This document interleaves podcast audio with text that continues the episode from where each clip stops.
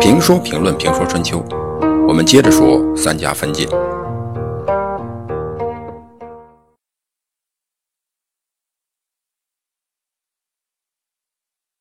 西周建立以后，按照宗法制度，权力结构与政治结构是按照血缘关系展开的。与自己血缘越近越亲的人，权力越大，也越尊贵。嫡长子做王，是为大宗正宗；其他儿子分封为诸侯。在诸侯国，长子做了国君，是为大宗正宗；其他儿子分封采邑，或者在嫡长子身边。管理国家政务，是为小宗。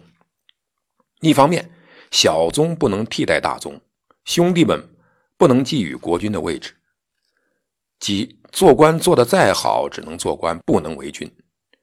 另一方面，朝中的官员都是国君的亲戚，都与国君有血缘关系，所谓血浓于水。因此，各诸侯国，尤其是姬姓诸侯国，比如。鲁国、魏国、郑国等，做国务卿、做官的都是亲戚，官员只能从这些亲戚中选择。但是，同样是姬姓国家的晋国，首先坏了规矩。晋国在东周初年就发生了小宗带大宗的事儿。本应该做臣、分封在外的小宗，通过三代人的努力与斗争，最后上位做了国君。做了国君以后，他们就吸取经验教训，通过各种办法消灭同宗之亲戚，以防止他们照葫芦画瓢也获得政权。晋国的公族和宗室成员受到冲击，这也意味着宗法制度受到了挑战。后来，季重耳，也就是晋文公，获得了军权。我们今天分析来看。晋文公一生的经历告诉他，所谓亲情血缘是靠不住的。他最后称霸，主要不是靠血缘关系和亲人的努力，而是功臣。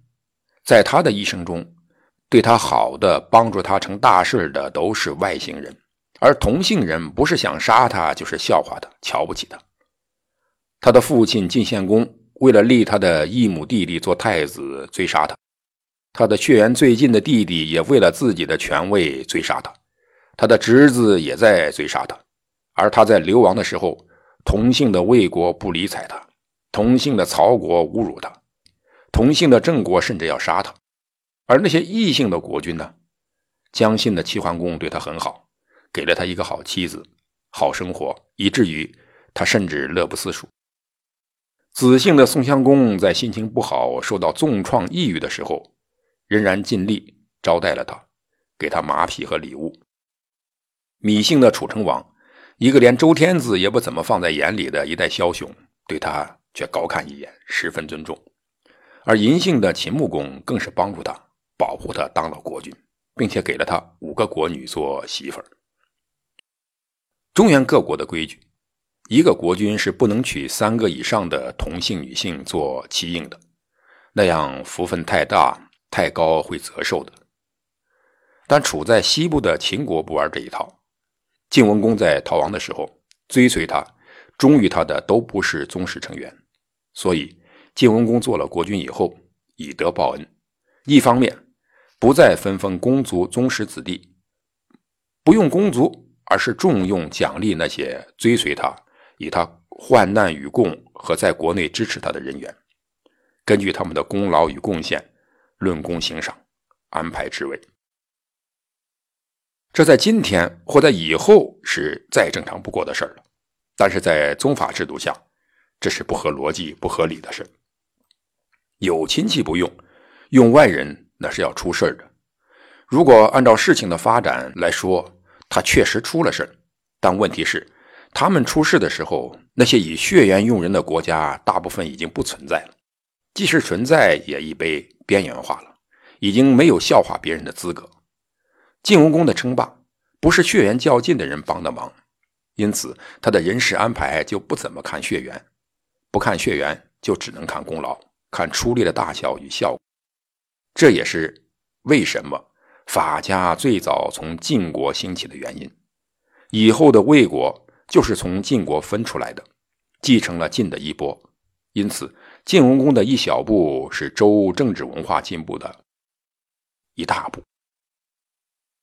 公族以外的宗族入主晋国政坛，使晋国走上了另一条路。此后，晋国没有发生其他诸侯国经常发生的公使宗族争权夺利的现象，这对稳定国内局势也有积极意义。因此，晋国的霸权因为国内相对稳定而得到延续，维持了近百年，不像齐国。齐桓公一死，儿子们就为了权力大打出手，每一个儿子都是一股势力。这些势力的较量，从内部瓦解了齐国的霸权，使得齐国的称霸昙花一现。但是，这种权力结构也会出问题。这些掌握军权、政权的同姓异姓大族，或者称亲族，由于他们的权力基本上还是世袭的，因此常年的积累。他们与公室之间就产生了权力之争，最后复制了东周弱智强干的模式，强支代替弱干，这就成为晋国的主要故事。强支的发端源于晋献公和晋文公，发展于晋灵公，而最终形成于晋悼公。晋国从曲沃代邑。即小宗代大宗以后，就走上了与其他姬姓诸侯国不同的道路。其他诸侯国的政治架构中，往往有一个强大的公族和宗室做支援，每一代人都是嫡长子做国君，庶子分封为卿或大夫。他们都有自己的封地，并且在朝廷辅佐作为兄弟的国君。这样就形成庞大的盘根错节的公族。形成以血缘关系护卫公室的屏障，外姓外族要想染指政权，根本就没有机会。一是不是国君亲戚，根本就没有机会进入高层；二是即使掌握了实际政权，也会发现面对的是姬姓公族的汪洋大海。一个外姓人家根本都不知道谁是敌人或敌人在哪里，因为到处都是敌人。杨虎。就遇到这种情况，因此看上去他掌握了鲁国的国政，但离实际掌握鲁国的命运还差得远呢。晋国的不同首先在于，晋献公之前，晋献公的父亲、祖父、曾祖父三代人通过不懈的努力，终于小宗代大宗，打败了所谓正宗的家族，自己做了国君。在这种情况下，作为历史经验的总结。他就需要防范类似事情的再度发生。每个历史事件都是有其能量的，这件历史事件的能量就是促使晋献公开始驱逐甚至屠杀公族，只允许国君自己的血亲存在，对其他血亲赶尽杀绝，这就摧毁了公族势力。晋文公继位以后。吸取了骊姬之乱和兄弟为争位互相残杀的教训，为避免此类事情的再度发生，也为了保护那些公子，当太子确立以后，他就把其他公子打发出国。从此，晋国不再立公子，公孙为贵族，使得被摧毁的公族没有机会重建。当然，这并不意味着外族势力一定强大，因为这个时候晋文公根本想不到。也看不出来，身边的这些忠心耿耿的大臣，他们的子孙将来会对自己的子孙构成威胁，并最终取代自己的子孙。晋文公想不到的事情，周公当初在设立这套制度的时候，却已经预见到了。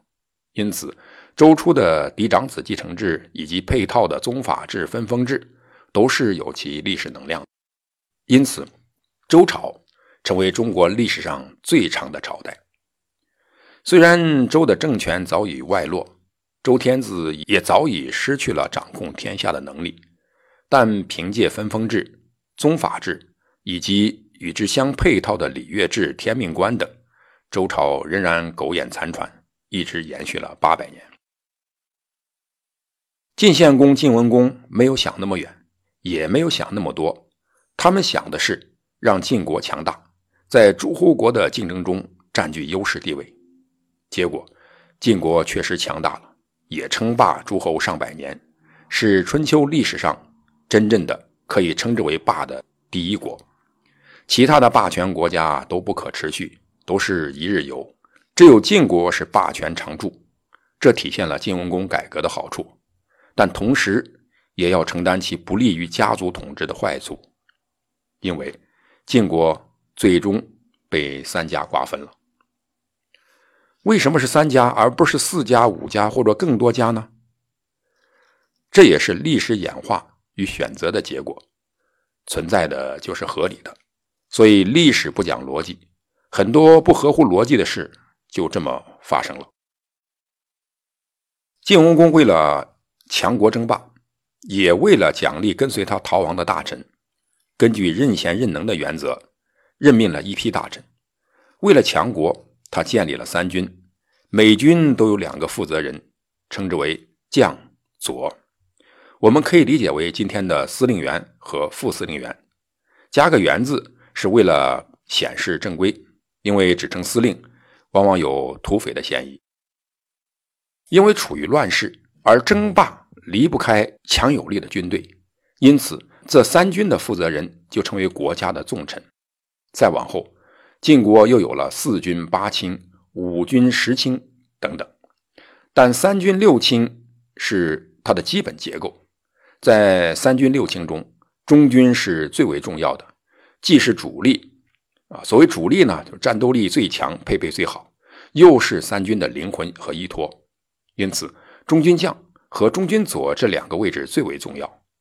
中军将实际上就是三军元帅、三军总司令。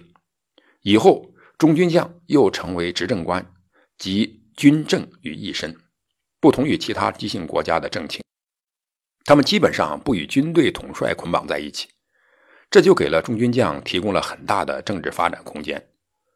此后，掌握晋国的六个家族。无一不是做过中军将的家族，而中军佐的重要性在于，一般情况下，他既是中军将的副手即所谓的副元帅，往往又是中军将的接班人。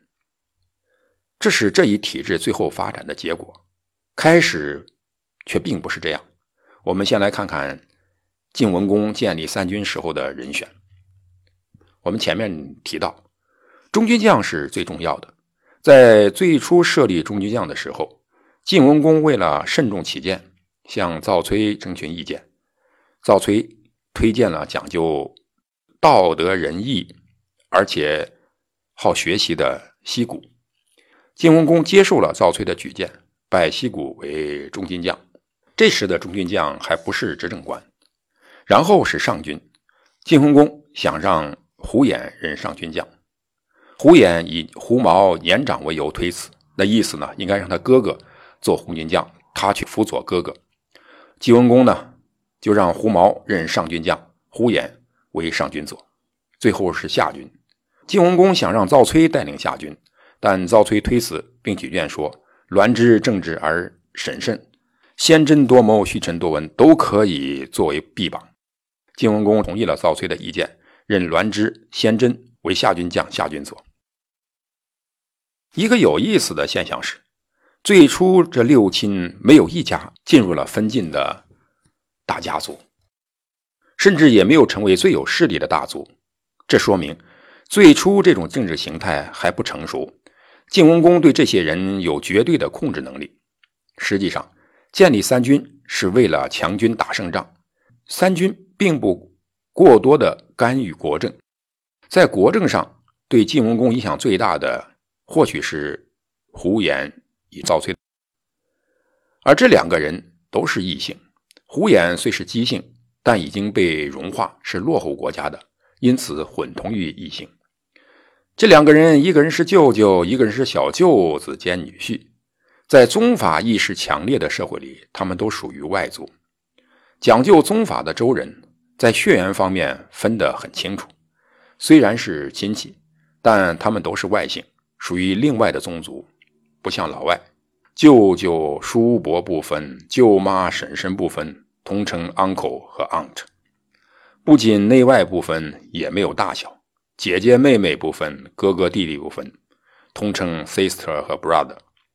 周人是文明的，他们的文明用到了这里，就意味着关系不同，血缘亲戚的圈子不同，外姓是不应该被重用的。非我族类，其心必异。在强调宗法血缘的环境里，这几乎可以说是真理之一了。所以晋文公一开始就有些冒险。与齐桓公不同的是，晋国已经不再有宗室大族的牵制，他留下了太子。其他的公子则到别的国家谋职去了，太子与他都成了孤家寡人。晋文公只是建立了这样一个框架，在他去世的时候，没有一点迹象表明这个框架会有什么问题，反倒使晋国可持续的强盛。